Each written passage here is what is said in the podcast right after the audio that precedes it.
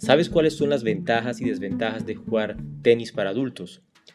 Empecemos nombrando las ventajas. Entre las principales podemos nombrar la autoconfianza, ya que para practicar tenis, esta viene aumentada de manera muy importante.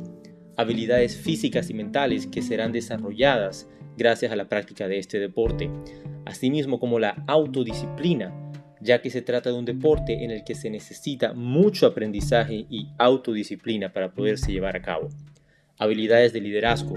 Al ser un deporte que se practica en solitario, incrementa las habilidades de liderazgo.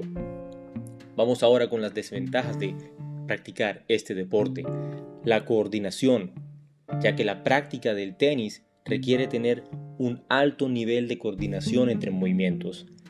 También podemos decir que es un deporte difícil de practicar, ya que en muchas ocasiones no existen pistas o canchas libres para poder practicar este deporte. También el tema de una exigencia elevada, ya que la práctica de este deporte puede causar demasiada exigencia física, asimismo como una exigencia psicológica.